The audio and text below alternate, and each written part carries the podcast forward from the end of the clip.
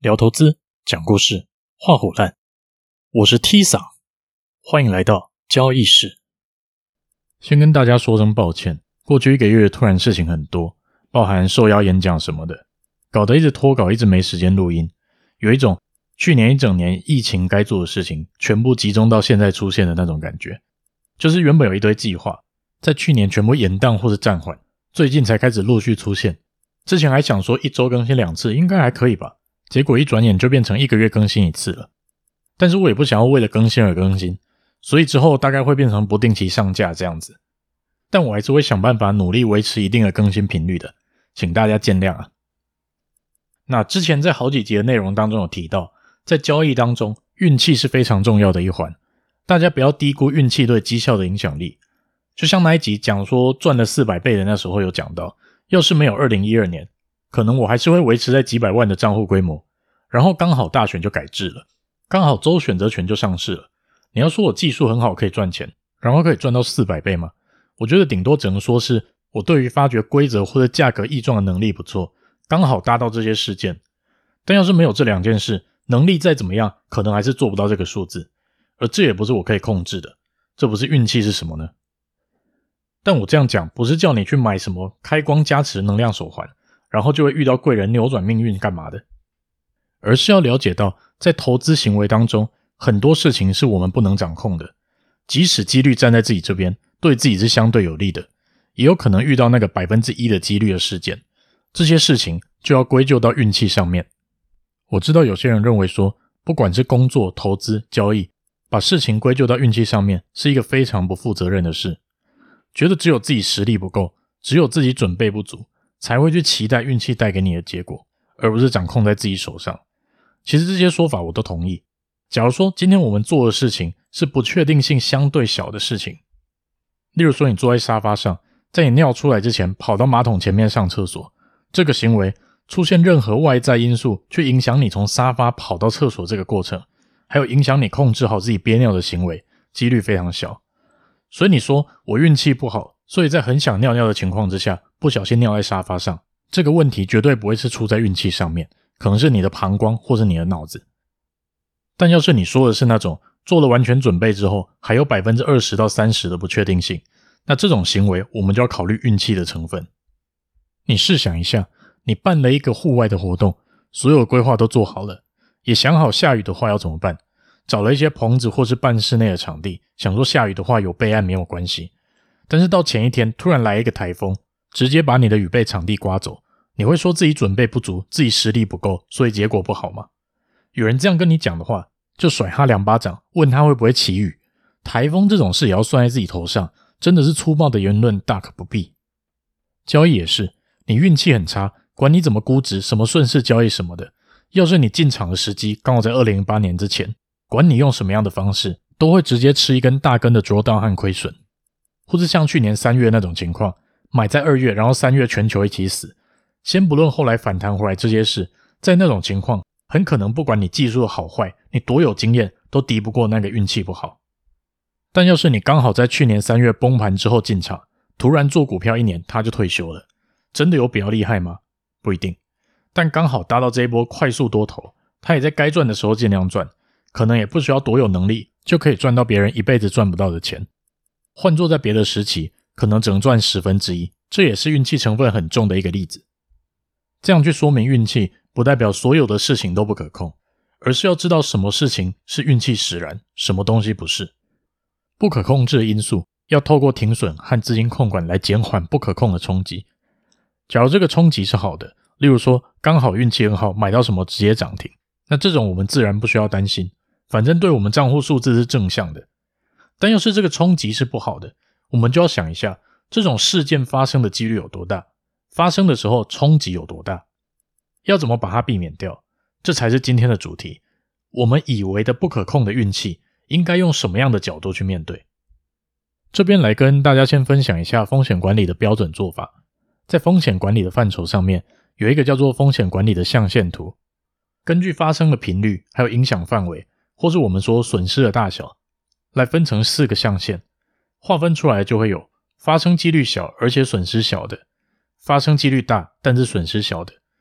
发生几率小但是损失大的，还有发生几率大而且损失大的。发生几率小，然后损失也小的这种事，就跟你在家里走着走着踩到乐高积木一样，虽然很痛，但痛而不伤，伤不致死，踩到的几率也不大。家里没有小孩的话，了不起给你两个月踩到一次吧。所以这种事件发生的几率低，就不太需要认真去担心了。遇到了就遇到了。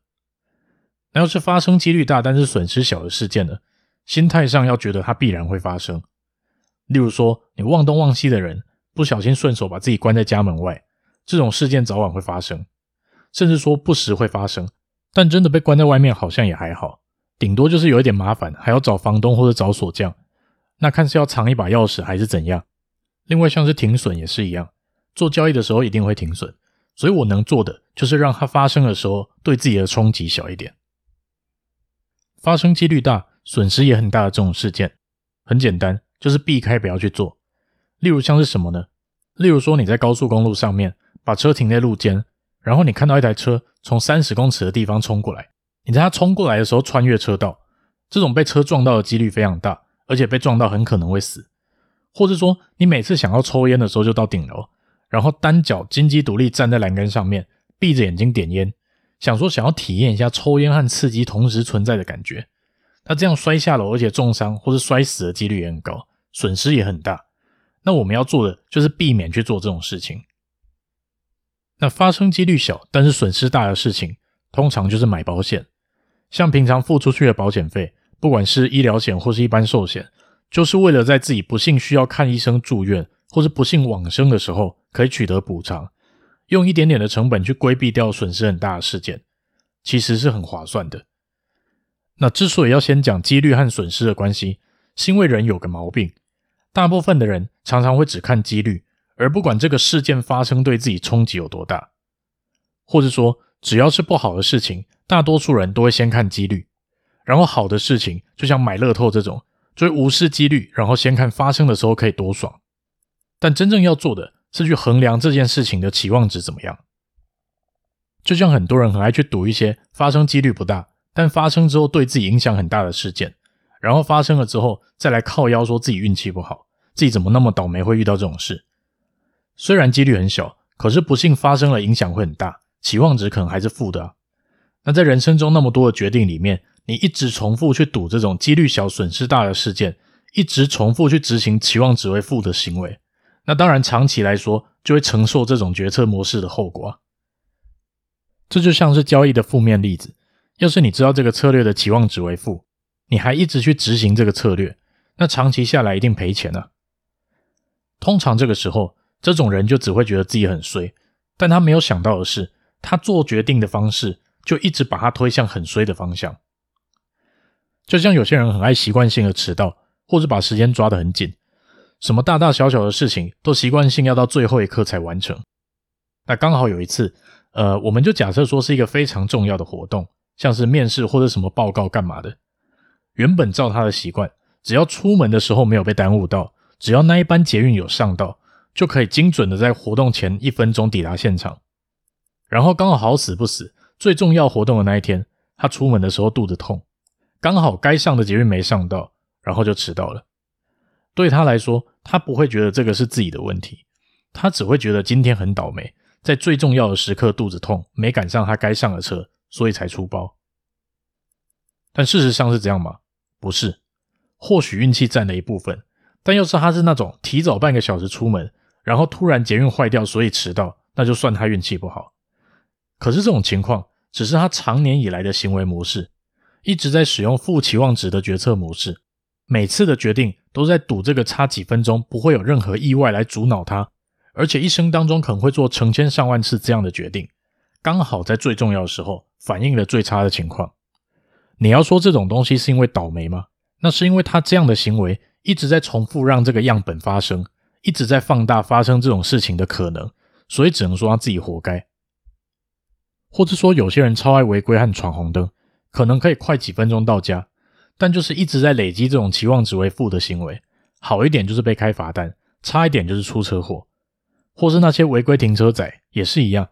觉得反正我就算被开罚单也就几百块，我每秒钟几十万上下，时间比金钱还珍贵啊，我当然是要用你的不便来节省我的时间啊。可是哪一天不幸，刚好他停的位置发生车祸了，刚好那一个人死了，他的一时爽就换来一定比例的肇事责任。这种情况也是一堆人会说自己倒霉，但一直重复这样的事情，让自己曝险在损失有可能很大的环境底下的这种行为，原本一百次会发生一次的事情，然后他每天都无意识的情况一直在重复做这些事情，哪天真的发生在他身上了，那他衰也只是刚好而已啊。从这个角度去看，就会发现这其实是一件非常有趣的事。我们仔细去想一下，或者说我们去观察一下身边的情况，就可以从很多小事上面看得出来。很多失败者常说自己运气不好，自己只是衰小才会怎么样怎么样。要是那时候发生的结果不一样，我就会怎样怎样的。而你看，很多成功的人会说自己运气很好，只是刚好因为某次发生了什么事，所以让我变得更好，让我赚更多的钱。真正可以归咎到运气上的成分，当然还是有，但更大的原因在于，失败的人一直在赌几率很小但损失很大的事情，而成功的人却赌的大多是几率很小但获利很大的事情。所以重点不在于运气好不好，也不在于发生的几率低不低，而是不管怎么样，都要避免去赌一些期望值是负的情况。你看那些赔钱赔很多的，很多时候在赌的就是我已经赔那么多钱了。我要是 all in 这一把，对了，我就可以翻回来了。可是他们没有想到的是，这个 all in 有可能就真的被你凹回来了，原本赔的钱也赚回来了。可是你承担得了错误的结果吗？不能。这样做一次，你失败就完蛋了。偏偏很多人很爱这样赌，而交易做得比较好的，通常都是限缩亏损之后，在有余裕的情况之下，拿一部分去赌更大的获利，结果通常就是天差地远。all in 的那些人失败的时候就会说：“我觉得有可能会翻回来啊，真衰小。”然后那些有余裕拿小部分去赌获利的人，失败了也就认了，反正几率本来就不大。但要是真的运气不错，抓到获利大增的时候，他们就会说他们运气很好。用数字来说明，大家可能会比较好理解。例如说，你今天有五 percent 的几率可以把原本赔的九十块都赚回来，但是有九十五 percent 的机会会把你最后投进去的五十块都赔光。这个期望报酬就会变成九十五 percent 的机会会从负九十块变成负一百四十块，五 percent 的机会会从负九十块变成零块，所以这个行为的期望报酬就是九十五 percent 乘上负五十加上五 percent 乘上九十，等于做这样的行为，实际上期望值是负四十三。可是你眼中看到的是可以把钱赚回来，而不是那五趴的机会，这就跟你看到那个几率低到几乎不可能。但是有机会可以拿到二十七亿一样，微乎其微。但是你只在意那二十七亿，这种行为根本不是在赌运气，也不是我提到的交易行为运气占了很大的成分，而单纯只是在执行负期望值的事件而已。发生一百次，给你中个五次，开开心心的把赔的钱都赚回来了，然后剩下的九十五次，每次都让你赔更多钱，这样子你还要怪运气不好？那我是觉得你可以直接从市场退休了，以后都不要再做交易了。生活日常也就算了，我们每天都会做超级多的决定，要每一个决定都去思考它的期望值，冲击大不大，其实有点太辛苦了。但从交易来讲，这关乎到你累积下来的交易行为，会直接反映在你的交易结果上，赚钱还是赔钱，这件事你就要好好注意了。下次你又想要赌个什么摊平啊，或者捞底摸头之类的，想一下今天这一集讲的内容，你是不是又把自己的钱放在一个负期望值的决策模式上了呢？然后准备好用运气不好来说服自己，其实做了一个很低能的决定呢？仔细去回顾一下那些你觉得运气不好的事情，有多少实际上是因为你自己的行为所造成的？然后想完之后，再好好的问自己，还要继续这样让自己处于运气容易不好的环境吗？今天就先讲到这吧。这里是交易室，我是 T 桑，拜拜。